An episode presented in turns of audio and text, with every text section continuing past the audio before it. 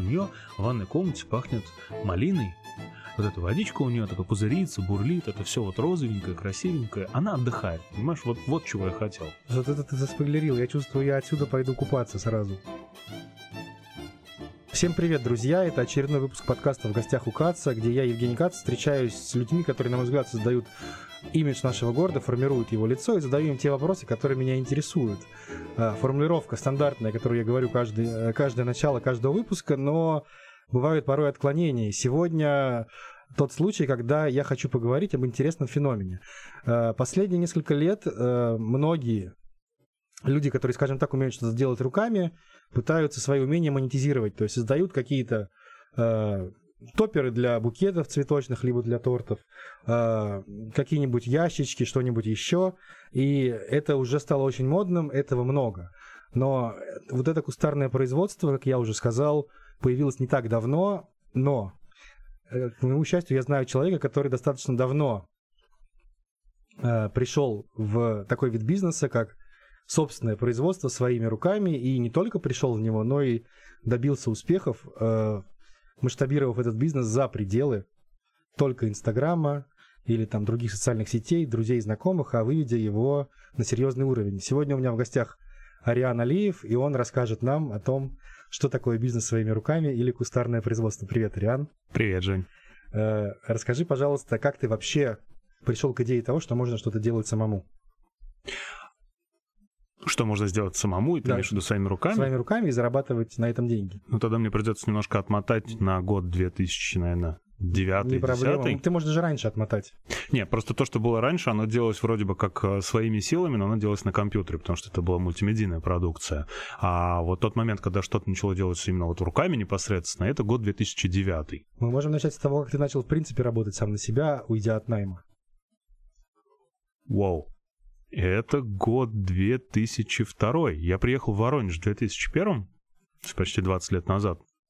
Отработал год по найму, а потом я работал в партнерстве, и только в 2005 я полностью ушел в полностью свободное плавание, где я был единственным учредителем, единственным владельцем. И как-то так оно и пошло. Но в 2005 мне, простите, было 22 года, поэтому фактически я как-то даже и не знаю, не что, помню что такое практически, да, что такое работать по найму, потому что с тех пор привык, что все делаешь сам, сам отвечаешь, сам получаешь все бонусы, ну и все минусы тоже на тебе. Вот. И э, в 2009, как я сказал, я уже как раз на тот момент э, реализован хороший проект, который назывался «Хорошая погода». Если хочешь, мы там чуть позже немножко упомянем его. Вот, я его продал. Я все время занимался такой тиньковщиной. То есть я начинал... Открывал? Я начинал какой-то проект, который мне был интересен, выходил до какого-то определенного уровня, потом, когда это все э, превращалось немножко уже в такую рутину, когда Процессы такого, все были. Да, когда творческого начала уже особо, в общем-то, и не было, он такой молодой был, горячий, творческий, весь из себя. Ну вот, я в какой-то момент, собственно, все это продавал. И тогда а, я в 2008 продал вот хорошую погоду, и до 2009, собственно, искал идею. То есть я там сидел на деньгах, вот, и мне нужно было там, начинать что-то следующее, что-то новое, что-то интересное. Хорошая погода это было про? Это было про а, электронную энциклопедию, угу. мультимедийный продукт. Сейчас там... существует это? Сейчас этого нет, потому что в 2008 году, когда я все это продал, в 2007 я продал, в 2008 а, закончились вообще электронные энциклопедии как продукт, То потому что пришел широкополосный интернет. Очень вовремя. Очень вовремя. Сменил рельсы. Очень вовремя. Вот, и э, следующий проект, на самом деле, возник из идеи, которая там не предполагалась как какой-то бизнес, какое-то начинание. Я, в, пока был в процессе поиска какой-то интересной идеи, случайно где-то в интернете увидел э, рекламу с каким-то маленьким станочком, на котором можно делать э, магнитики такие закатные, по закатной технологии, как значки, вот угу, эти кругленькие. То есть, э, у него основа у него, да, у него, него надевается такая плотная заготовка, плотная, которая да. состоит там из нескольких частей, там вот эта верхняя часть, потом пленочка, между ними еще бумажка, и внизу там, соответственно, пластиковая вот эта угу. вот фиговина, которая либо с магнитом, и это уже магнитик, либо с булавкой, и это значок. Значок, да. Мне стало интересно, что это такое. Я там заказал, мне привезли эту штуку. И я так just for fun начал там печатать какие-то вот эти, делать значки-магнитики там с, а, с Майклом Джексоном, там еще что-то, там залепил себе весь этот, значит, там холодильник, а потом включился дизайнер во мне. Мне стало интересно, можно ли делать что-то, что было бы там не просто прикольным, веселым, потому что вот этих там прикольных штучек с юмором так себе у нас по всей стране очень много. Да. Мне стало интересно, можно ли сделать что-нибудь полезное из этого всего. Ну, это такой своеобразный, знаешь, как сейчас принято говорить, челлендж, да, то есть вот сможешь ли ты вот из этого сделать конфетку. И я придумал несколько наборов, которые позволяли эти магнитики сделать там функциональными, более или менее. Календарь среди них был, я насколько Календарь помню. был, да, а, вот этот вот вечный календарь. Но, а, положа руку на сердце, календарь, саму идею календаря придумал не я, это итальянская студия Селетти. Я сделал, адаптировал а, под Россию, сделал, ну, чуть-чуть переделал его, но принцип основной это вот не мой был. А у меня были там, знаешь, наборы там из а, пяти магнитов, начиная от наборов с пяти магнитов, на которых там были какие-то простые вещи, типа там а, позвонить, купить, там, сделать еще что-то, и ты мог им и бумажки, соответственно, на холодильник прилеплять, потому что тогда это было модно, популярно. Мгм. Все писали какие-то списки задач, там списки покупок, это все там приклеивали на холодильник. Я просто дал людям возможность не произвольным магнитиком приклеивать, А, вот, а каким-то там специальным. Ну, сейчас, конечно, рассказываю про это все, ну, ну фигня же полная. Понимаешь? Ну, ну фигня какая-то, ерунда. Но мне стало интересно. Я сделал там какие-то там, первую графику, макетики какие-то выложил это все в ЖЖ. То есть понимаешь, да, о каких временах мы Да, говорим? конечно. Это да, да, ЖЖ. все мы были в ЖЖ. Вот, я сейчас что там, Аську вспомню какую-нибудь. Да, вот. кстати, есть до сих пор на рабочем компьютере. Когда включаю, запускается. Вау. Зауважал, да? Ну да, прям old fuck. Вот. И э, внезапно людям зашла идея. Прям вот зашла. И я решил, что можно попробовать. А, Сделал следующее. Я написал студию Лебедева. У них тогда была большая сеть магазинов, своих и партнерских. Я написал студию Лебедева. Причем, э, когда пишешь студию Лебедева, там нужно в первую очередь послать самому Теме идею, ну, там, продукт, описание Мгм. продукта. Если Тема дает добро, то, соответственно, он переводит уже на а, там, менеджера, который этим занимается. Но без одобрения Темы Никакого ничего не единицы, попадает right, туда. right. И я послал это все Теме, я был на тот момент с ним знаком, вот, по работе. И неожиданно ему очень понравилась эта идея. И мне практически пришлось попробовать это все действительно запустить в производство. Ну, смешно. А теперь люди спрашивают, чем занимаешься? Я такой, магнитики делаю. Я уже как только не выкручивался, типа там, сувенирный бизнес, да, там какую-то вот такую фигню говорил. Ну Вот, ну потому что невозможно, ты говоришь, магнитики делаю, и, и люди такие, типа, что? это вообще значит? Ты о чем сейчас? Ну вот. А это все перестало быть смешным примерно через год, в 2010-м, потому что на тот момент мы вышли в большое количество а, опта и розницы по всей стране, и- и большую роль в этом сыграли два момента. Первое — это э, Лебедев, потому что я мог приходить куда угодно и говорить, ребят, как вот у меня есть продукция, интересная, необычная, а это была новая продукция, потому что, в принципе, тогда а, никто не знал, что такое Что функциональные наборы магнитов. Да, Магниты что- это там какой-нибудь магнитик с надписью там Анапа. Казань, да, или Анапа, который висит у тебя на холодильнике и никакую там роль не играет в твоей жизни, кроме памяти, да. А тут это может быть полезным, зачем, кому полезным. Вот, и я приходил с, с каким-то абсолютно новым, непонятным продуктом, но я мог сказать, что а, я продаюсь у Лебедева, я продаюсь в Мосигре. Как бы это две федеральные сетки, и отношение сразу менялось. Людям, по крайней мере, становилось интересно. Когда они вникали, смотрели там на презентажку, понимали, что это такое, им становилось не просто интересно, им становилось весело. Они э, покупали, продавали, покупали больше, продавали больше, и как бы все завертелось. Ну Вот, вот как это примерно происходило. Сколько И- просуществовала магнитная империя Ариана Алиева?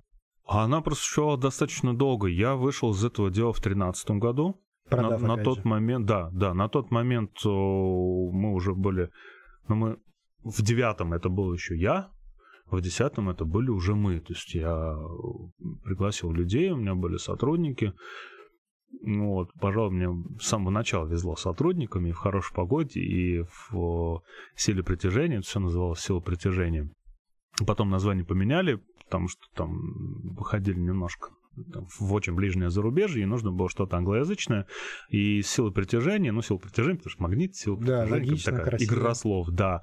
И это все. А, плюс мы еще расширились, там были не только магниты, мы делали уже и магнитные доски, а, какой-то еще декор мы делали. Вот, и это все переименовалось, называлось Wanderhaus. Да, я помню. И, кстати, по-моему, даже у тебя на какой-то машине было аэрография, как-то наклейкой Да, наклеена да, это. да.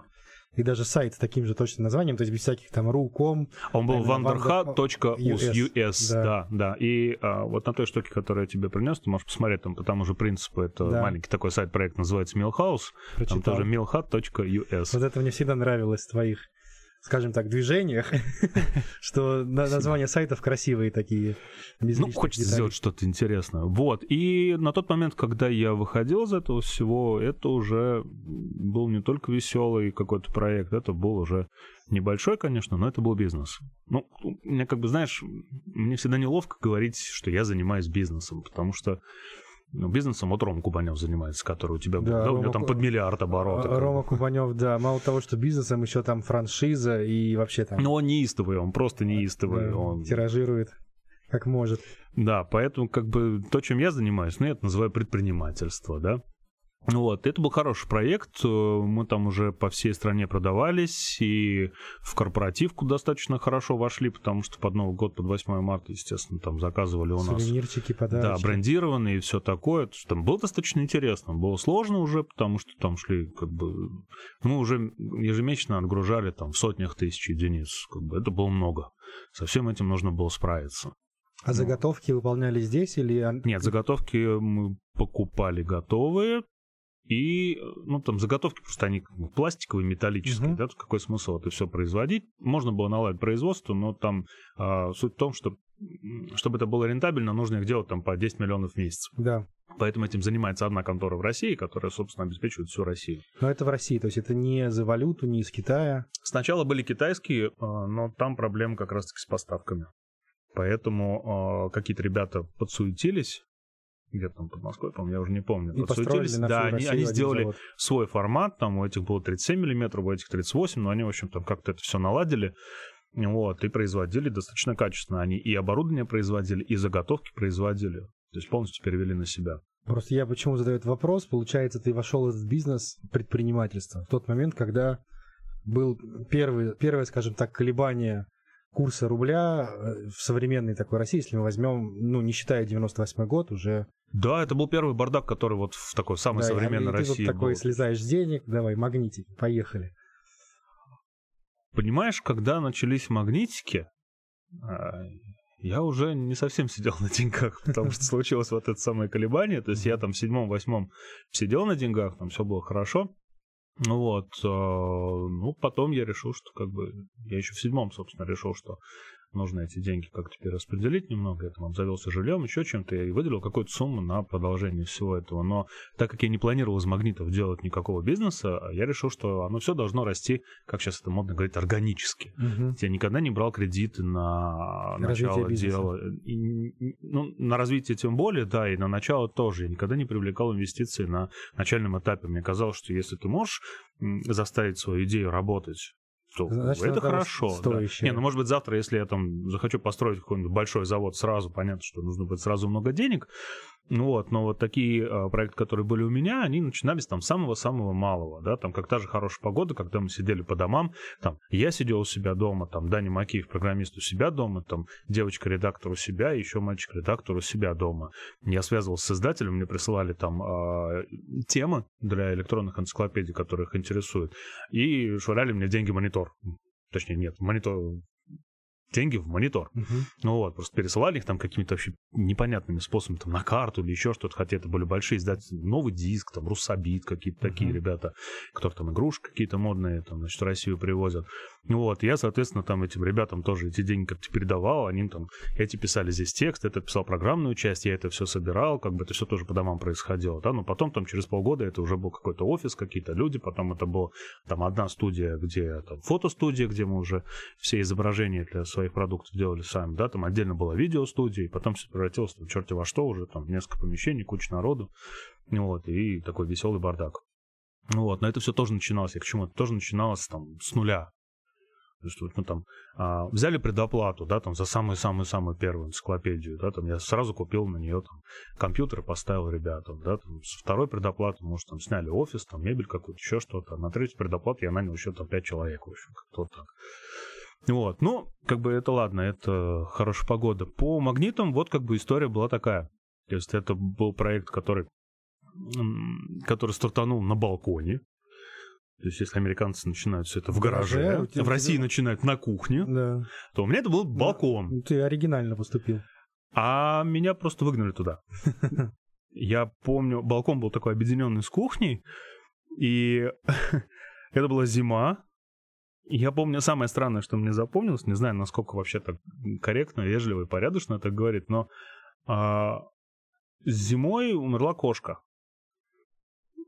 Хранить ее, понятное дело, зимой ну, не получится. Мгм. Поэтому ее кремировали, и вот эта вот банка Урна с её- прахом. С ее прахом. Ну, урна это в американских фильмах урна, а в наших реалиях это банка обычная, пластиковая.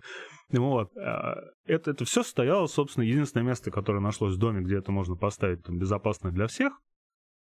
Это был, собственно, вот тот маленький столик, на который я поставил вот этот вот станочек, тут же стоял принтер, и я вот just for fun фигачил эти магниты. Я помню, что я их фигачил и понимал, что вот прямо передо мной стоит эта банка с прахом и ждет весны, когда земля оттает. Я понимал, что это все очень странно выглядит. Вот, я думал, что когда-нибудь я смогу рассказать красивую историю о том, что я там Момент не в гараже Apple начинал, да, а вот, вот я фигачил на балконе вот эти Под магнитики, а рядом была кошки. банка а, с этим вот прахом. Кстати, вот он, мой звездный час, собственно, и настал. Я Да. сказал об этом. Да. Вот. А в 2013 году я вышел из всего этого. А, Я продал весь этот, все это производство, полностью все а, интеллектуальные, там, все эти моменты, все авторские имущественные права переписал. Из Москвы ребята все это дело забрали, приезжали 6 или 7 разных покупателей, интересовались, смотрели. И получилось так, что я выбрал из них, потому что там были ребята, были, были самые разные люди, были такие, которые, знаешь, приезжали там на какой-то очень, очень-очень дорогой там пафосной машине, типа там Мустанга какого-нибудь разнеможенного. Я понимал, что эти ребята не очень понимают, о чем это. Загубят дело. Да, они вообще не понимают о чем. То есть они видят цифры, цифры интересные, но они не смогут продолжить это. Это не тот тип людей. Они эту фишку не поймут. То есть ты не Ну. просто продал, а еще и в хорошие руки. Я не избавился. Я не избавился. Мне было очень важно, чтобы это все продолжало там, работать после меня. Потому что там после того же Тинькова, как мы видим, оставались руины. Да, пепелище. Никто Да, не, пом- не ничего. знает нигде пельмени, нигде пиво. Да, вот, мне хотелось хотя бы в этом быть лучше Тинькова. Вот, и приехали как вообще ребята. продается, кстати, пока мы далеко не ушли от темы, как вот продавать бизнес было в 2013 году? Ну не на Авито же Очень смешно. А, я старый лепер. Я не знаю, среди вашей аудитории, скорее всего, есть ребята, кто знает, что такое лепрозорий. Это закрытый с- сайт, когда-то был очень-очень а, важным, пафосным, интересным, с интересным а, закрытым сообществом. Вот. а Потом эта империя немножко пала, но как бы люди там до сих пор сидят. И вот уже там в основном те старики, которые там по 10-15 лет на нем сидят. Я там написал, говорю, ребят, вот так и так. В общем, Продается. есть такое дело, хочу продать. Может, кому-то интересно. Вот. И забегая вперед, я в прошлом году так капуш чуть не продал. Уже в телеграм-чатике от э, тоже от Лепрозория. Вот. Вот. вот это ты вкинул спойлер. Я теперь буду сидеть, у меня будут потеть ладошки за эту историю. Могу еще один спойлер, я его не продал. Но это я вижу. Вот, и э, там я написал, ребята стали интересоваться, я ничего не стал скрывать, я, естественно, подготовился к сделке, я сделал э, все отчеты, я подготовил там все бумаги, все свел, то есть ну, я понимал, что людям, э, покупающим бизнес, за P&L надо показать, все дела. не, вот эту фигню я точно не понимаю, что такое вот эти, там, я знаю слово cash flow, как бы оно Мгм. прикольное, красивое, вот, но вот во, во всю вот эту фигню я точно не вникаю, потому что вот есть люди, которые очень любят вот все эти красивые слова, за которыми совершенно непонятно, не, не виден смысл. Вот, я сделал просто. Я, я понял, что люди, которые платят деньги за это, большие, семизначные цифры. Вот, им интересно не только, насколько все это весело, да, а что там сзади, какие деньги. Вот, поэтому, соответственно, были все отчеты там по контрагентам э, с полной статистикой, там, кто, как, когда, Чего насколько часто берет. покупает, да. Вот, то есть все-все-все вот это вот, э, я там, может, месяц-полтора только готов, у меня была красивая такая папка, я все это свел в папку. Ну вот, и когда приехали вот эти двое ребят, э, Егор и Никита, я понял, что это вот прям ребята, которые понимают, в чем фишка. Они понимают, что это. И да, мы за где-то полтора месяца подготовили сделку полностью. там была такая война юристов с их стороны, а с моей стороны вот девочка Свет, которая была там 19 лет, что ли, она еще на руфаке училась, но она их просто порвала. Просто порвала. Она такая тихая, тихая, спокойная. Вот, но она пропихнула наш вариант договора. А, там, в принципе, ничего такого страшного не было, как бы. Вот, но они там долго бодались, в общем, в итоге договорились, и все, это все перешло к ним, а я уехал. Я Куда? уехал на несколько месяцев из страны. А, Там- ну, в общем, уехал. Там Не просто важно. почему все это случилось? 13 год был достаточно тяжелым для меня в личном смысле, потому что там а, семья моя развалилась, там как бы я переживал за это, ребенок был очень маленький, он остался с женой бывшей, соответственно. и, в общем, Я решил, что надо перезагружаться. Ну, забегая вперед, вы общаетесь. С ребенком, да, Мгм. да. Потому что мы потом сошлись с женой, Да, это я тоже помню два года. историю. и в прошлом году мы так и развелись окончательно. Ничто человеческое вам не чуждо. Да, да, да. Ну, не, с ребенком все хорошо, все замечательно, спасибо. Вот. И вот так это все ушло, оно существовало еще, работало какое-то время дальше. Ну Вот, потом Егор, насколько я понимаю, все это дело перевез в Москву, что ли, потому что я давно уже там не заглядывал, что происходит. Я знаю, что в Воронеже этого уже нет, вот, но сайт работает, э, и продукция до сих пор на там, всяких интернет-магазинах она появляется. Причем я даже иногда это видел в оффлайне где-то в Москве, если не ошибаюсь. Там заходил, типа, читай город какой-то, что-то такое, такое, опа, Магниты. да, однако, а то сколько уже там, 7 лет прошло, а ну вот оно. Вот. Но особо не отслеживал, потому что, соответственно, переключался дальше. Вот. А, ну, тут, наверное, логичнее перейти уже Да, хорошей- перезагрузившись и хорошей- вернувшись. Капуше. Да.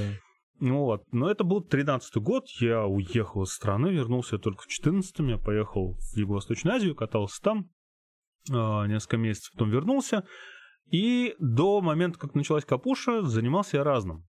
Э, Был проект, который, к сожалению, не взлетел, потому что я попал как раз в 14-15 год, когда вернулся. Вот все эти события, рубль, Да. доллар, бардак, Майдан, что там еще было. Присоединение территорий. Дорого- дорогое очень. Ну вот, был очень хороший проект по мебели. А, вот, да, я помню, мебельная фурнитура, что-то такое там у тебя Была сама мебель, не фурнитура, Ты по- что-то мебель. покупал или спрашивал в Да, интернете? я прям, я долго горел мебелью, я очень хотел, у меня были очень интересные идеи, и это прям, прям вот все начало взлетать, действительно начало взлетать. Я собрал хорошую команду, у нас было такое небольшое, но а, укомплектованное производство, прям все было ок, все было хорошо. Но случилось, собственно, то, что случилось, и из-за того, что а, мы хотели делать мебель качественно и использовали там фурнитуру, а, тот же вот листовой материал, все мы использовали, там немецкое, австрийское, в общем, европейское в основном. После это все внезапно стало стоить в два раза дороже. Потеряло смысл. Да, это стало экономически нецелесообразным.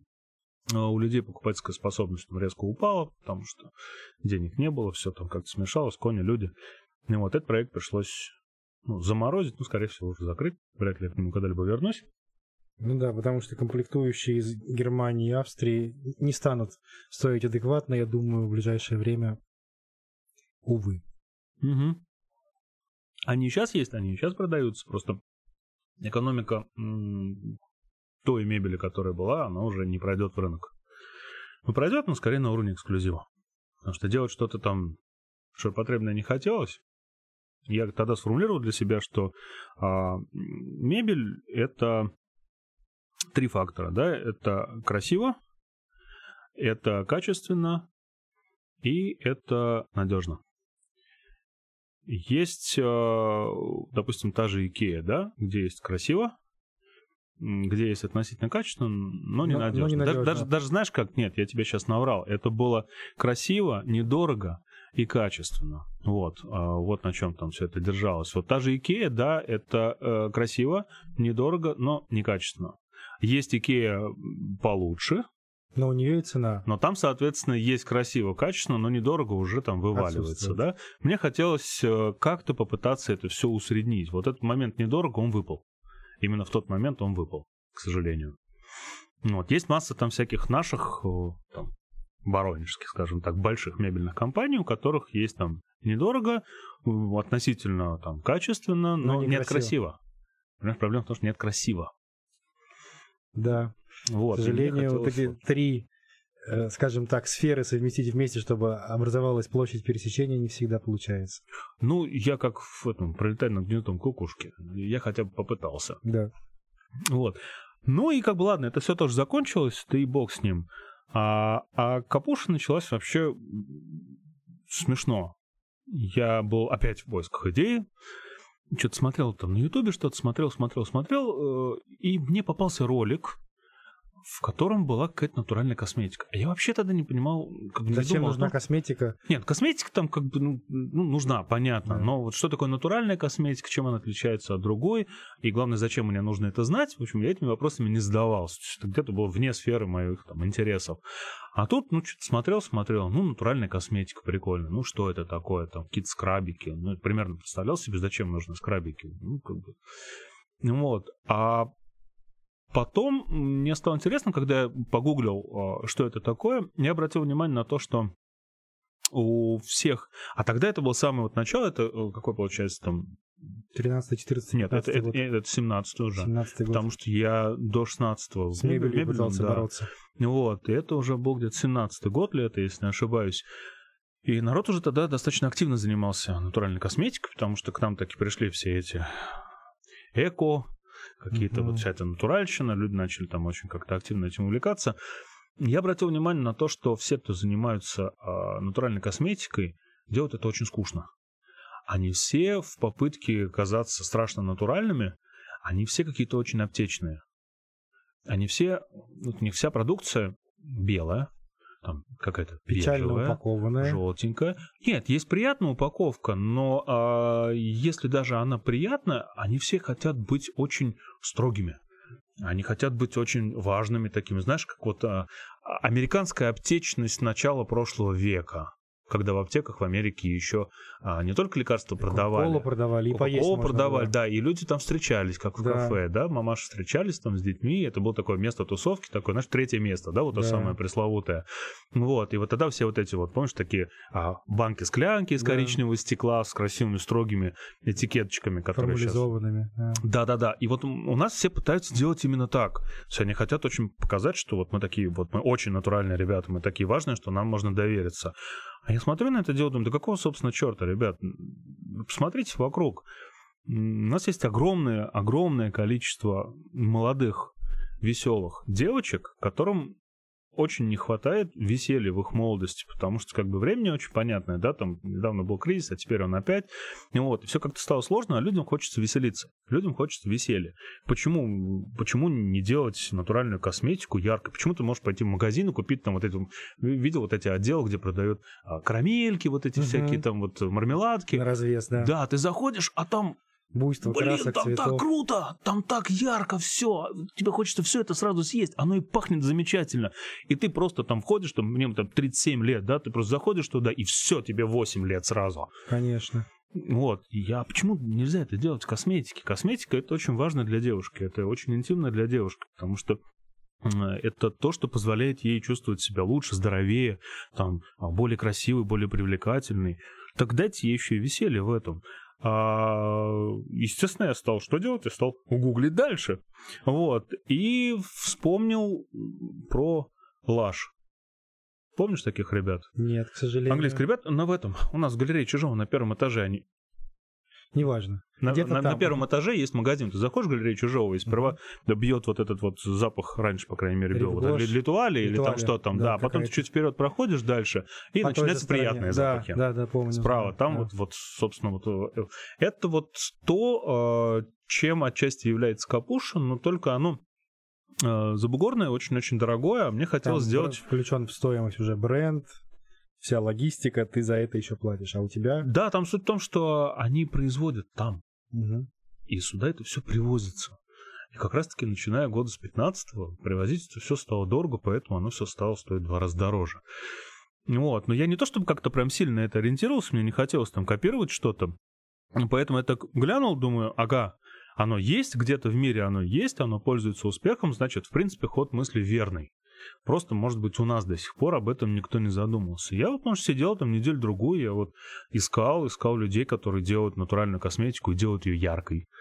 делают ее там приятно пахучей какой-нибудь, не, не только там какой-нибудь лавандой, да, а чем-нибудь более ярким. Потому что у нас почти никто не делает лимон, например, потому что людям кажется, что это слишком резкий запах.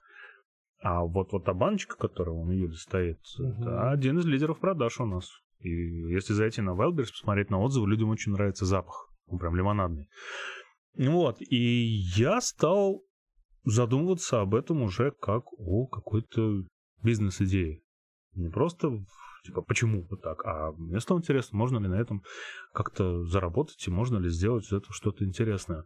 И выяснилось, что это та самая, вот это, как потом выяснилось, называется стратегия Голубого океана, где нет конкурентов и акул, поэтому вода не окрашена кровью. Угу. Ох уж эти метафоры. Метафоры красивые. Кстати, ты не первый, кто говорит эту фразу в этой студии. Вот. И понеслась.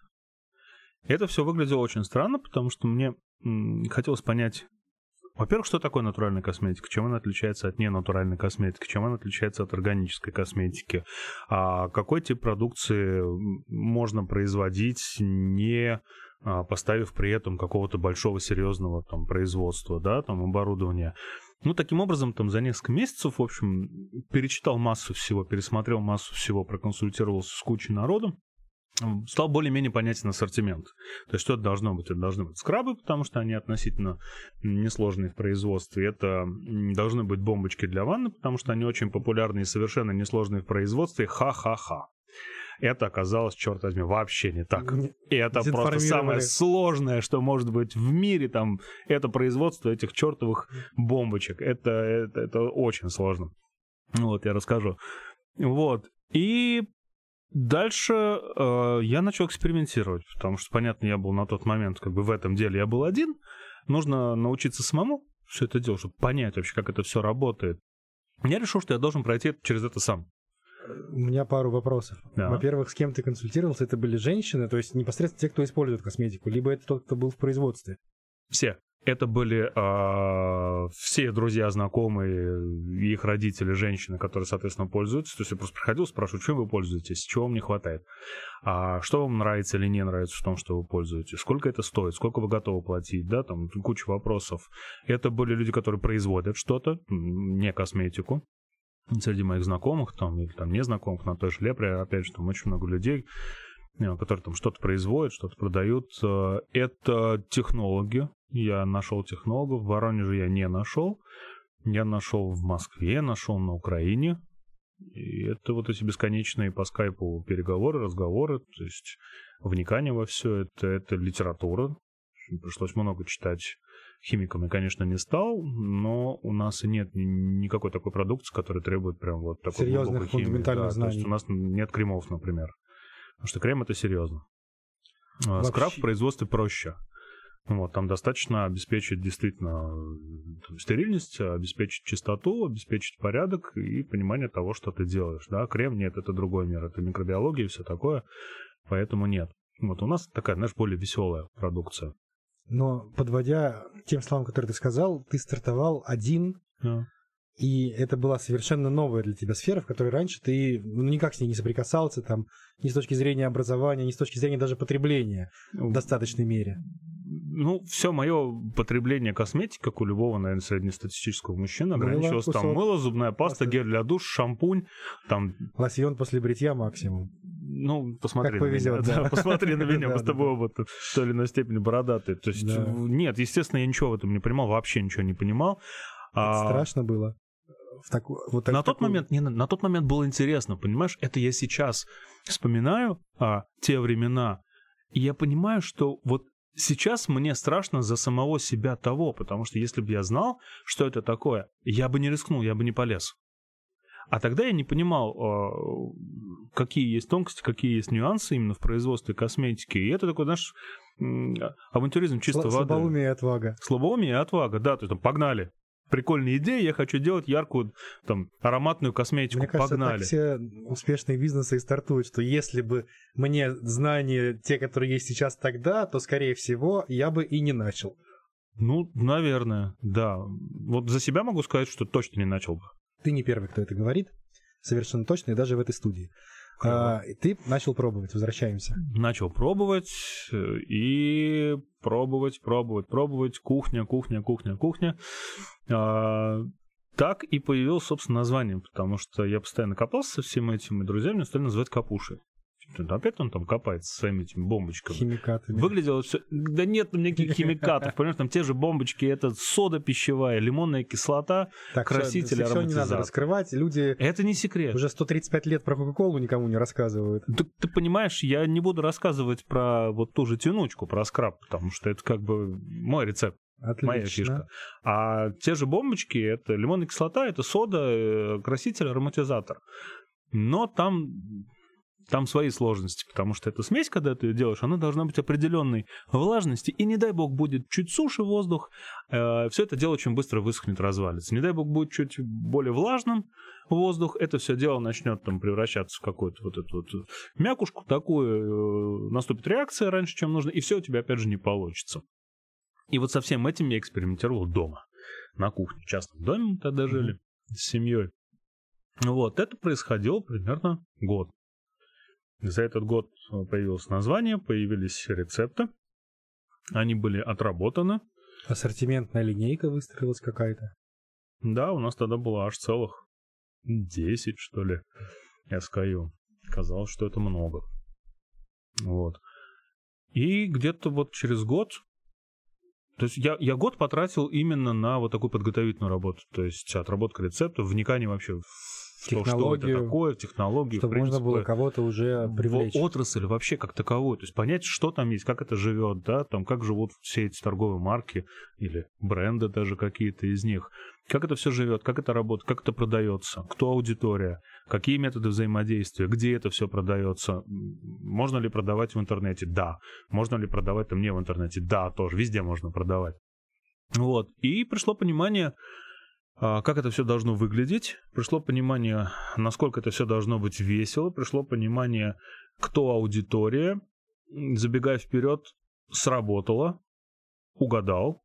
Я э, решил, что ну, блин, тут не нужно быть семи пядей во лбу, чтобы понять, что вот эта косметика это для э, там, 17-34, как нам говорит наш Инстаграм, а фактически это 15 34, вот скажем так. То есть это школьницы, это студентки, это девушки там 25-30 лет. В основном, которым хочется чего-то, чего-то веселого, веселого, интересного и радостного. Вот знаешь, знаешь, я на что рассчитывал? На то, что вот работает девушка где-нибудь в Сбербанке. Вот она сидит операционисткой. с этим зеленым галстуком, да. мучительно. И она вечером идет домой, и так все это задолбало. Она устала, потому что она, через нее прошли там 30 человек за этот день. Там, кто-то веселый, кто-то грустный, кто-то сердится, кто-то кашляет, еще что-то. все она у нее устала. откачали сил, да. Да, и она идет домой. Вот она приходит домой, она ложится в горячую ванну, бросает одну вот эту бомбочку розовенькую.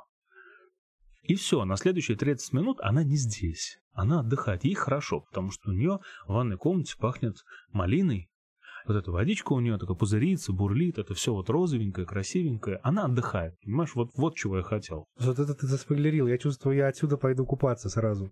Легко. Да, это очень интересно. Буквально то, что ты сейчас говорил, звучало как э, фрагмент фильма одного из моих любимых чего хотят, э, чего хотят женщины с Мэлом Гибсоном. У них там была презентация Nike тоже такая похожая, когда там она бежит, никому ничего не должна, никаких клиентов, мужей детей, вся свободная. Так и ты практически рассказываешь, очень круто. Вот, вот, вот как-то так это все и происходило. А переломный момент наступил в прошлом году.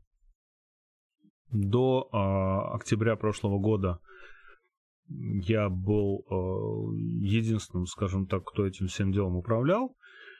Да, я уже на тот момент нанял людей, уже были девочки, которые всем этим занимались. Я уже, тоже такой спойлер, я уже не занимаюсь этим давно сам э, своими руками, потому что рук, естественно, не хватает на все. Вот. А в прошлом году... Нет, подожди. Я тебе не рассказал самое важное, что нас, собственно, а, очень, очень сильно продвинуло вперед. Это было не в прошлом, а в позапрошлом, 2018 году.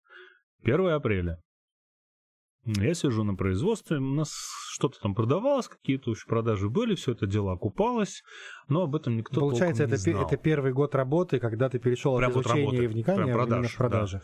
Вот, э, я сижу, 1 апреля, я сижу на производстве, один, это еще один работал, тогда еще не было ни день, девочек, никого, то есть я все делал сам, и все это сам руками замешивал, фасовал, все это сам э, продавал, вот, и э, я сидел, думал о том, что нужно ну, нужно как-нибудь прикольнуться, нужно как-нибудь пошутить, потому что 1 апреля это раз в год, значит, один день, когда ты можешь там делать все, что угодно, и это может зайти. Я раньше так просто прикалывался, может, ты помнишь в этом в ВКонтакте, когда я еще вел блог, там я каждое 1 апреля что-то придумывал. Там, то я запускал а, в селе Перлевка, по-моему, Рамонского района, я, значит, анонсировал... Семилукского. Созда... Семилукского, да? Да. О, прошу прощения. Я анонсировал а, открытие музея Майкла Джексона. Да. Музей памяти Майкла Джексона, и помогал мне, значит, соответственно, председатель вот этого, значит, села, глава этого, значит, этого села и все такое. Там целую телегу накатал, фоточки, народ там меня активно поддерживал. Значит, основная посыл этого поста был в том, что, ребята, мне нужно сделать массовку, чтобы мы вместе танцевали, а, значит, триллер вот, значит, на главной площади вот этого, значит, Перлевки вот этой. И вот, шутка, шутка зашла, народ как бы повелся. Ну, кто-то, естественно, сразу просил. В общем, я каждый год вот на 1 апреля какую-нибудь такую фигню делал с максимально серьезным лицом. Я представляю, конец марта жители Берлевки сидят скорее бы 1 апреля. Интересно, что он там теперь придумает. Вот. И мне хотелось сделать что-нибудь про капушу. Я э, вспомнил, где-то у меня откуда-то у меня в голове нарисовалось слово пердыня. Как мне потом добрые люди подсказали, это что-то из Comedy Club, там, вот, откуда-то может оттуда. Вот. Но я не помню, потому что я Comedy Club не смотрю.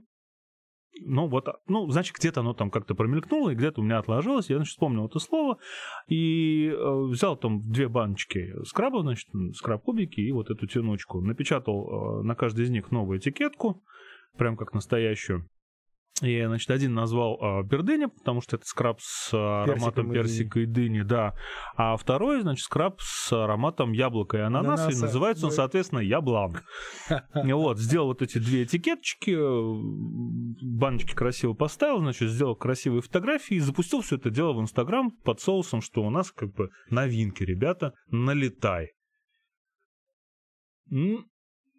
Шутка не зашла, потому что э, никто не понял, что это шутка.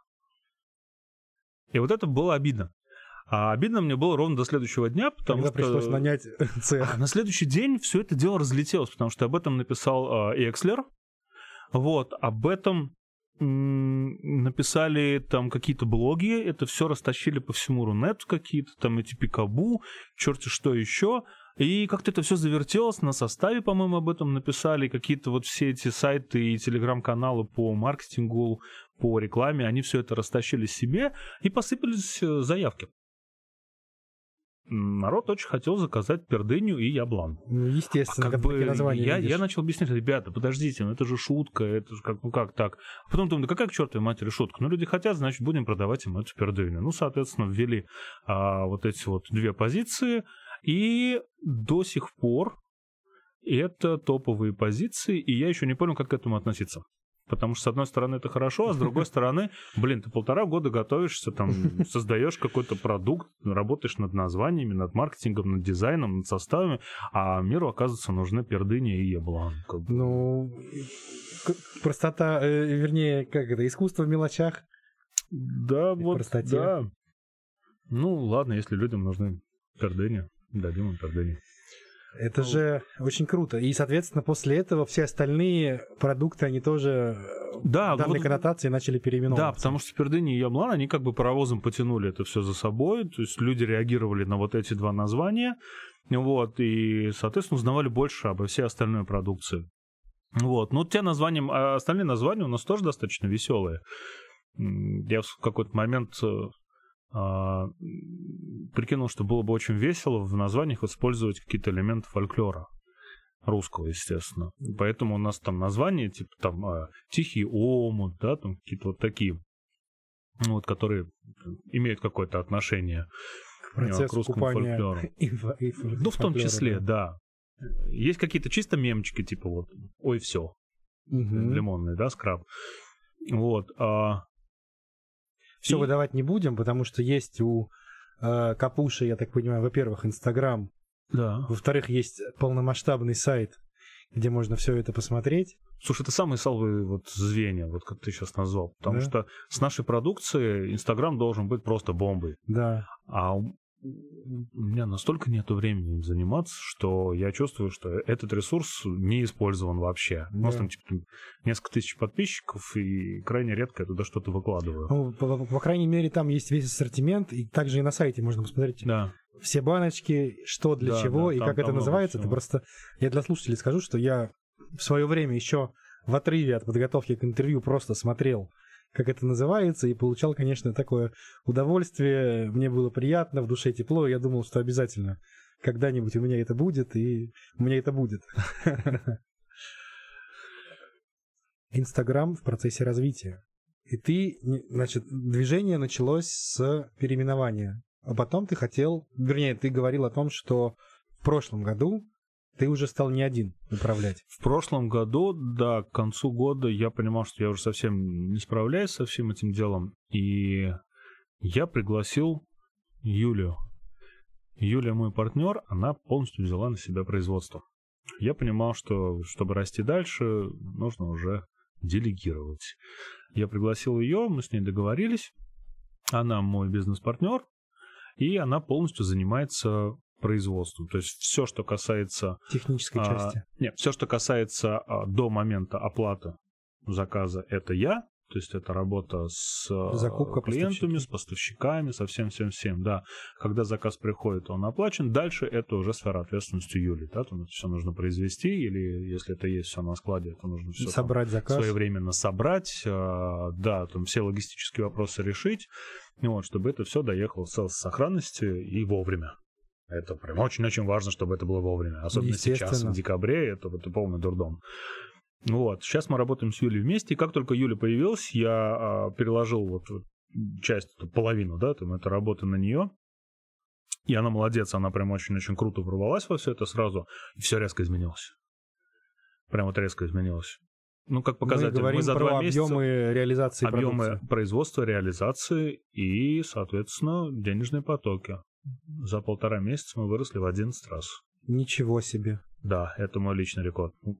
Наш личный рекорд. Мощно. И возвращаясь к способам продажи офлайн онлайн продается и так, и эдак. Ну, ты можешь смело рассказать, если это не коммерческая тайна. Мы с удовольствием послушаем. Где, где можно приобрести вашу продукцию, помимо, собственно, сайта Мы вашего? э, на сайте ее нельзя приобрести, потому что интернет-магазин мы закрыли в какой-то Мгм. момент. Это слишком трудоемко и для нас неинтересно. Потому что мы стали работать только в опт. А это ну, у нас на сайте есть кнопочка, где купить. Там есть прям Google карта России, там больше сотни городов, где вот это все отмечено с адресами, там, с инстаграмчиками, со всем-всем-всем. А, смотри, э, есть отдельная идея, которая достаточно хорошо сработала. А, я решил, что нужно сделать такую микрофраншизу. Сделал предложение всем желающим девушкам стать нашими маленькими представителями. Таким образом, в 60-70 городах страны мы где-то за полтора месяца набрали представителей. Людям нужно было просто купить у нас там на 5000 рублей минимальный оптовый заказ сделать и сделать в инстаграмчике а, страничку, где будет там м, я капуша, подчеркивание и название города. Вот, и начать потихонечку продавать. Это сработало. Все такой сетевой, грубо говоря. Это такой сетевой маркетинг, но только, знаешь, тот предполагает, что а, ты покупаешь у меня для того, чтобы продать кому-то другому, который продаст кому-то другому, в итоге Мгм. как бы зарабатывает тот, кто выше в этом звене. Да. А тут все было очень просто, очень честно. То есть никто никого не обманывал, как бы хочешь, можешь Вы продавать, поставщик, пожалуйста. а не оптовый покупатель. Да, покупай, продавай, покупай, продавай. Там не надо искать рефералов, не надо вот эту какую-то Мгм. многоступенчатую систему выстраивать. Просто покупай и продавай. Все. Вот, а, подтянулось очень много девочек, больше половины из них остались, естественно, какая-то часть отвалилась, что не все умеют продавать, кому-то неинтересно, кто-то переехал, вот, и отдельно я а, сделал ставку на а, мастеров, на мастеров красоты, там, маникюр, всякие вот стилист, визажист, Брови, парикмахер, еще ресницы, кто-то. Да-да-да, вот волосы, это бесконечное прочее, количество вот этих вот сфер, и у каждых, ну, по- по- почти у них, почти у всех этих девушек есть какие-то кабинеты. в которых они так или иначе какую-то косметику, еще что-то продают. У них есть прямой выход на а, покупателя, причем на покупателя лояльного этому мастеру. Я решил, что их там по стране, ну, несколько десятков тысяч точно есть. Вышел на них, сделал ставку на них, покрутил рекламу. Да, им тоже это интересно, они у нас закупаются. Вот, потом, естественно, стали подтягивать а, магазины, сети, интернет-магазины, корпоративка та же. Вот. Таким образом, мы выросли до всей страны. За пределы страны мы пока не вышли, хотя мы отгружали в Казахстан. Но это нерегулярные пока еще поставки. Пока мы вот в России, но во всей. Очень круто. Такого, Буквально, причем понимаю, от Калининграда до Владивостока. такого не было с магнитами, с силой Было. притяжения. С магнитами такое было, но деньги были другие, масштабы Были другие. другие деньги, и тогда не было еще развита так сильно сфера онлайн-торговли, я так понимаю. Да, Поэтому да, сравнивать да. не совсем правильно. По магнитам э, было аналогично по географии. Мгм. То есть, да, там тоже была прям вот вся страна, но там были совсем другие деньги, другие объемы, другие масштабы. Не только денег, а производства самого как такового. То есть в какой-то момент мы в прошлом году впервые там отметили, что вот мы там за этот месяц отправили типа там 800 килограммов косметики. Ничего себе. Да, там в этом году мы При уже том, не что средняя считаем. масса упаковки 1 грамм 300, 250. 250. Сейчас мы уже не считаем, потому что... и Такие я- большие цифры туземцам Ну, потому что это уже там, черт его знает, сколько тонн. Там не десятков тонн, да, пока, но вот за этот год, я думаю, там тонн 7 мы точно отгрузили. Соответственно, это уже такое мощное фабричное практически Нет, производство. Вот, вот тут вот самое смешное, я хотел, чтобы это все не переросло в какое-то вот такое прям вот полноценно большое-большое производство, которое, м, которое лишится вот той самой Никакой души. романтики уже не будет. Да, поэтому у нас до сих пор все производится вручную. Просто стало больше людей, но производится все руками. Э, Производят девочки. Вот эта красивая история, которая была изначально, когда я заявлял о том, что у нас все это производится только мужчинами, а ведь так и было, потому что был я, и мне помогали мои друзья, мужчины. Мы, мужчины, производили косметику для женщин своими руками. Сейчас э, нет, сейчас это женщины, их много, и они это все делают своими руками. Поэтому все, что вот у нас есть, все, что можно купить, э, капуши, все сделано руками. Это очень здорово. И ну, тут есть и философия, и стиль. Короче, все и красиво, и продается. Да, Круто. продается, про- продается хорошо, продается очень хорошо. Так, а почему ты хотел ее продать? Подходим. к спойлеру. Ну, это было как раз вот осенью прошлого года. Когда ты понимал, что ты не можешь разгрести, да? Я понимал, что я в каком-то тупике, потому что мне нужно делать следующий шаг. Как бы это все хорошо, оно работает, оно приносит деньги, но я понимал, что нужно шаг- шагнуть дальше, понимаешь? Нужно а, на другой уровень а, по деньгам, которые дадут возможности, которые дадут возможности увеличить там объем рекламы, объем производства, объем возможных там экспериментов, потому что постоянно идут поиски там новой группы продуктов, да, там новых позиций каких-то, новых идей. Это все требует там кучу всего. То есть ты уперся, грубо говоря, в такой стеклянный потолок, когда ты видишь перспективу, а Да, да, да. А Добраться как, до как- неё как не туда можешь. вот прыгнуть, не очень понятно. И я вот был уже практически в отчаянии. Я написал в тот самый телеграм-чат, заинтересовался человек 7-8. М, Один приехал, приехал прям на полном серьезе. Я ему все показывал, рассказывал, все цифры там обсуждали. И да, человеку было действительно очень интересно. Но в последний момент, когда он уехал уже, мы продолжили там все эти обсуждения по там, в мессенджерах. В последний момент я отказался. потому что не те были, видимо, руки. Нет, там все было хорошо, но я в последний момент понял, что э, это действительно хорошая идея, и я еще не выжил из нее все. Я вот не выжил, и я все-таки попробую. Я все-таки попробую как-нибудь сам, потому что я, я понял, что если я сейчас продам и выйду в деньги, то деньги там были хорошие, но я разуверюсь в себе. Я пойму, что я Не не, сумел, я не смог. Да, я не справился. А мне хотелось, ну, как и любому, наверное, мужчине амбициозному, мне хотелось выпендриться, да, Вот, и мне хотелось попробовать все-таки это добить. И тогда я такой, не-не-не, типа, get your shit together, и погнали дальше. Вот, и я как-то там вылез из этого всего, из этого уныния, и вот принял очень важное решение пригласить Юлю.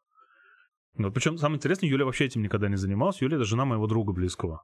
Я знал, что она а, ищет тоже какую-нибудь идею, ей было интересно во что-нибудь ввязаться, потому что она там вышла из декретного отпуска. Ну вот, и ей нужно было чем-то заниматься, она там интересовалась. Я как-то позвонил, говорю, слушай, говорю, го ко мне.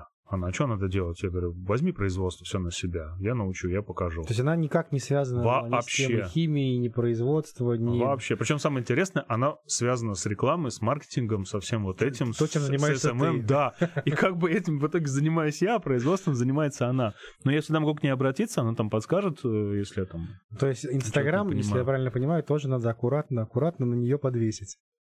Черт, ну ты взял и заспойлерил все. Ну как я теперь приду с Юлей к этой... э, К, к- Юле с этой идеей? У тебя есть неделя, чтобы с ней Черт. это обсудить, потом это А, будет вот вся страна, да.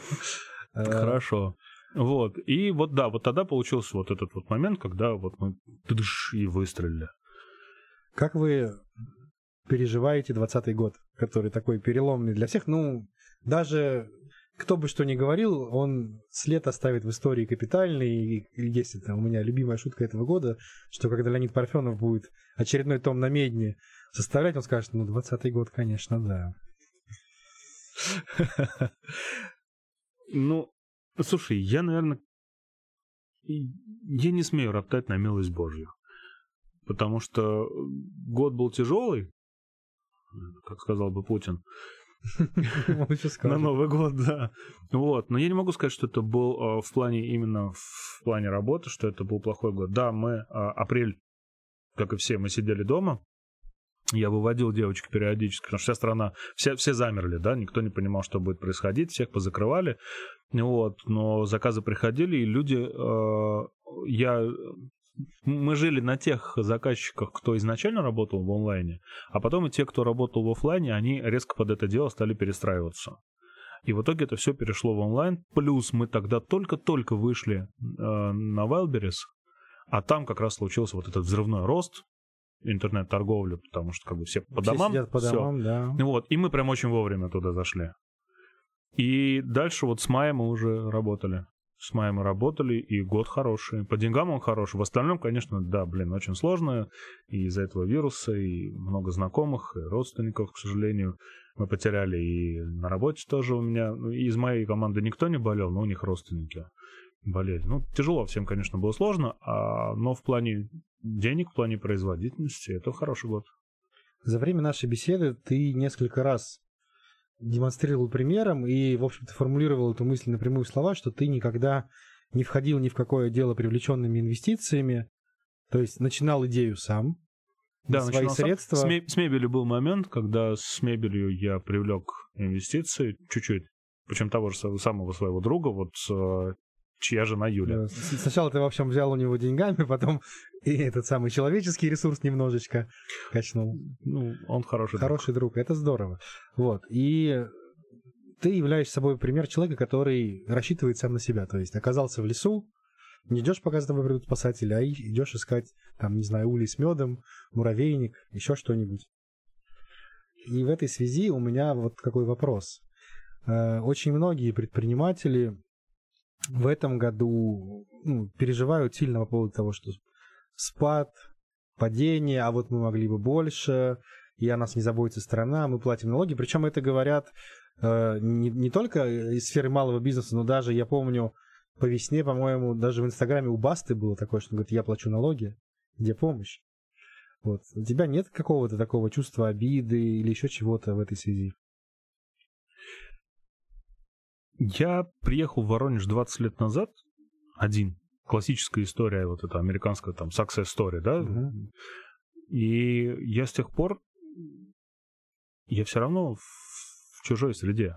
Я хоть 20 лет здесь, у меня есть друзья, там, семья и все такое, я все равно здесь один. Поэтому я привык полагаться на себя. Правительство и власть, если ты намекаешь на это, это что-то бесконечно далекое от нас. Полагаться на правительство не приходится. Полагаться на помощь нет. У меня немного бомбануло, не буду скрывать, когда во время вот всего вот этого, всей этой пандемии а, моя жена стоматолог. У нее клиники. Вот им помогли. Я за нее порадовался, что это какие-то субсидии были, там еще что-то. Я за нее порадовался, но у меня возник вопрос, ребят, как бы, а почему так избирательно? Почему всем остальным нет? Почему мне нет? Почему моим друзьям, у которых там э, другие сферы, почему им нет? Они же тоже должны как-то существовать, тем более, что если уж президент заявил, что всем пиво за счет заведения, Да. то как бы, простите, а где это пиво взять-то? Объясните мне, пожалуйста. Вот, и как бы ребятам вот вроде врачей им повезло, потому что им хотя бы как-то помогли. Всем остальным не помогли никак. Да, мне было обидно, но я настолько привык, ну, обидно... За спро- за несправедливость. Да, за несправедливость, за то, что как бы помогли не всем. Хотя было понятно, что этот стабфонд есть, да, там и все такое, деньги есть. А почему как бы не пустить их, было непонятно. Настолько привык не полагаться на правительство. Я за 20 лет жизни здесь, если взять мои там какие-то взаимоотношения с э, государством как таковым вообще, то как бы оно, они были односторонние. То есть мне государство ни в чем ни разу никогда не помогло.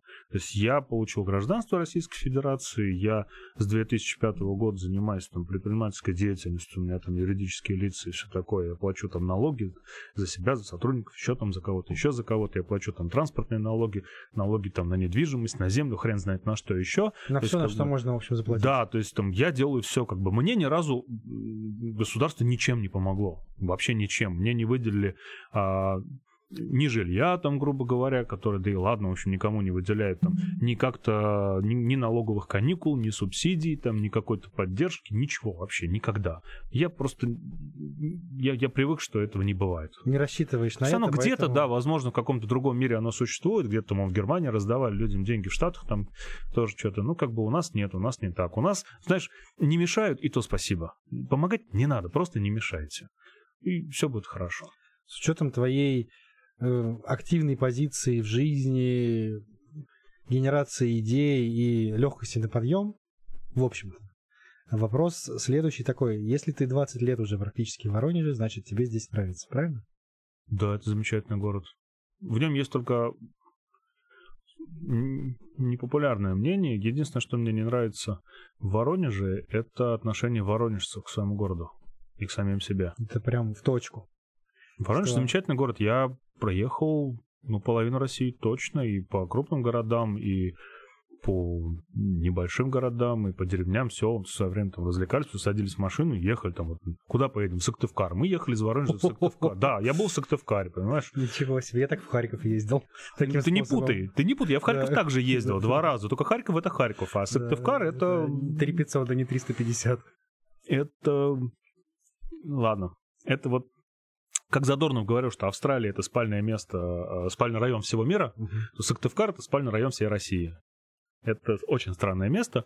Вот. И это к чему? К тому, что я могу сравнить с чем-то. Воронеж хороший город. Воронеж, правда, хороший город. Он красивый, в нем живут замечательные люди, у него есть история, и в нем просто, в нем просто приятно жить. Он очень удобно расположен как чисто физически, то есть мы недалеко от Москвы, мы на федеральной трассе, у нас как бы логистических проблем нет. Мы тут относительно юг, у нас тепло, красиво. Вот климат вообще прекрасный, потому что в Воронеже есть все четыре времени года. Езжай в Краснодар, у тебя будет тепло, но не будет зимы, да? Да, Езжай куда-нибудь в Мурманск, у тебя будет не будет зима, лета. не будет В тепла. Воронеже есть все. Все четыре времени года у тебя есть. Вот. В Воронеже нет только одного. В Воронеже нет любви к этому Воронежу. Люди не любят его. Люди называют его большой деревней.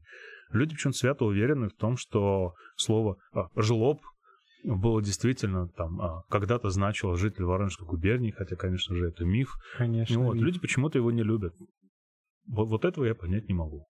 Да, я согласен с тобой. Это прям у меня такая же примерно позиция на эту тему. Ты чувствуешь себя счастливым человеком?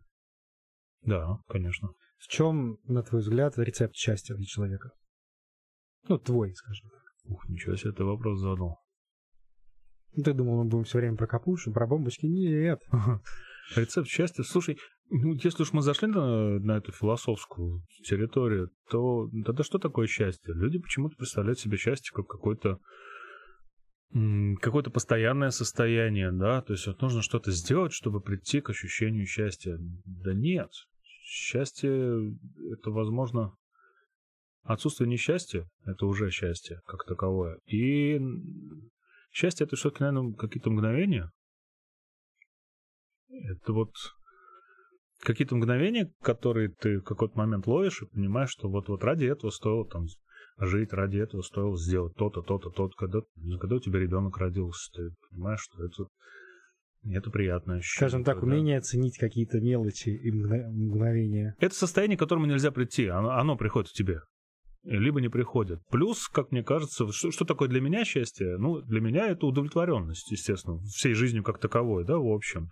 В тот момент, когда я начну там сидеть и нудеть о том, что все плохо и там Путин виноват во всем, как бы во всей моей там неудавшейся жизни, ну вот тогда, наверное, все будет плохо. А пока нет, пока как бы все хорошо. Но с учетом твоей жизненной позиции и подхода, мне кажется, что ты и виноватых на стороне обычно не ищешь. То есть Да не бывает никогда никаких виноватых. все в себе. Либо, либо получается, либо не получается. Как, я, же, я же могу сказать, как-то вот о чем говорят мужчины, да, что он может сказать, что вот все не получилось из-за него. Как бы. Мгм. Я так не могу сказать. Если что-то не получилось, действительно, ну, значит, я что-то не так сделал, поэтому не получилось. Ну, тут два варианта. Либо там сидим, Либо плачем, и- либо да, или, либо разбираемся, что не так, и погнали дальше. Как бы. А, И вопрос, который я просто обязан задать, не, могу его пройти с учетом твоей истории, которую ты сегодня рассказал. Научи, может быть, кому-то это будет полезно. Как ты генерируешь идеи? Какие именно? Какого ну вот, рода? ну вот смотри, капуша, то есть косметика натуральная. До этого были магниты. Ну это я же рассказал, я, я их Да. не генерю, понимаешь? Ты просто сидишь и... И оно, оно как-то На само какие каналы на. Ютубе надо подписаться? Хорошо.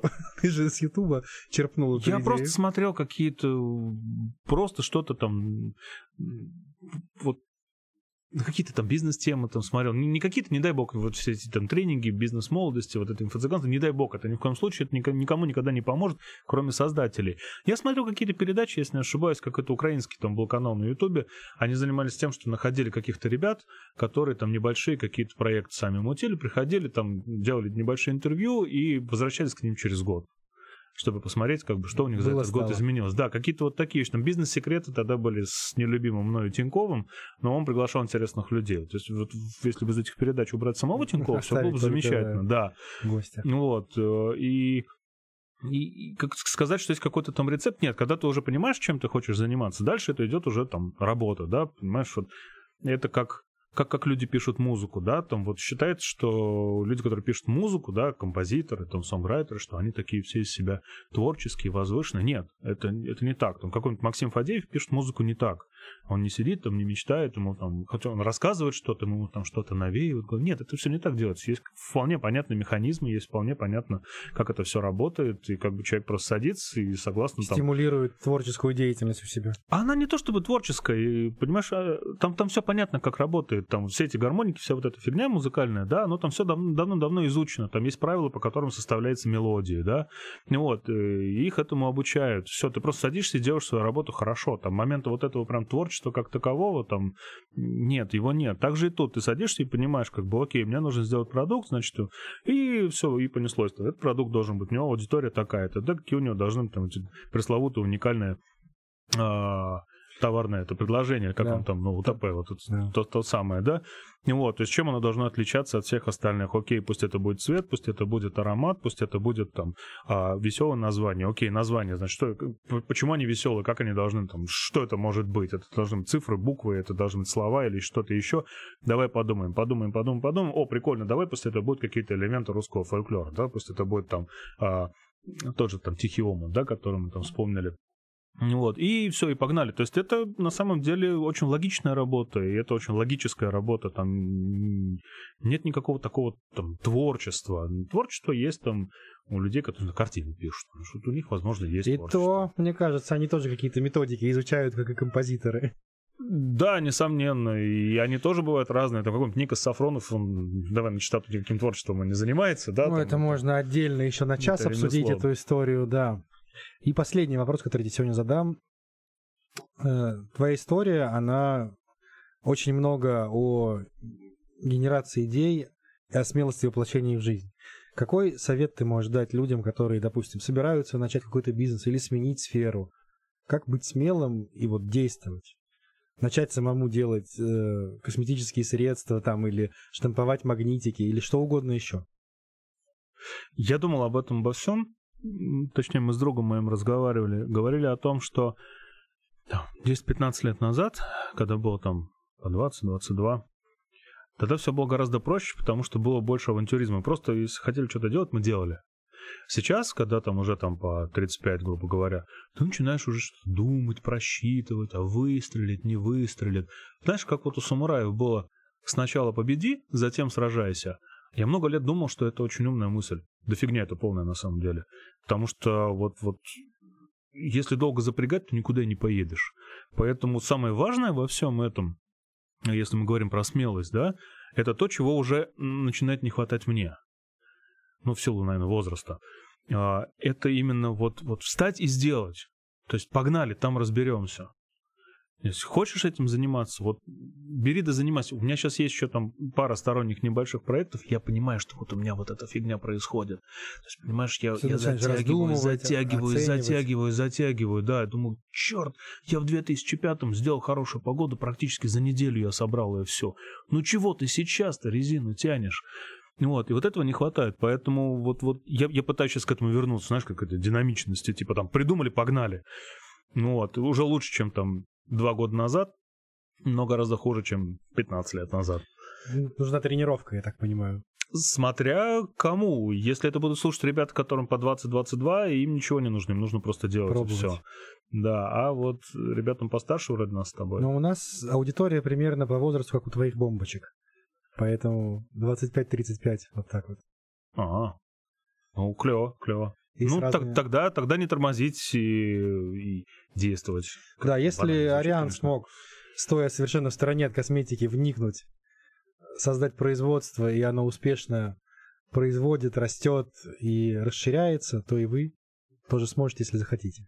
Конечно, смогу. Все смогут, если захотят. Спасибо большое тебе, Ариан, за интересную беседу. Это было здорово. В описании к этому э, эпизоду подкаста обязательно будет ссылка на твои соцсети, на какие ты захочешь. Мы сейчас это с тобой обсудим. И обязательно будет ссылка на сайт, хоть тебе он и не нравится. Но там такие шикарные названия, я просто не могу оставить это в стороне. Вот, я хочу, чтобы все восхищались, не только я. А, нашим слушателям я напоминаю, что чтобы оставаться в курсе Необходимо подписаться на подкаст в гостях у Каца на любой из подкаст-площадок, будь то Apple подкаст, Google подкаст, Spotify, CastBox, Яндекс Музыка и любые другие, где вы найдете, потому что там происходит какая-то интеграция. Я даже сам не всегда отслеживаю. Если вы будете ставить оценки, оставлять отзывы, это поможет в находимости подкаста и в его рекомендациях. Спасибо вам большое за уделенное время и внимание. Услышимся. Всего доброго. Спасибо, Жень, что пригласил.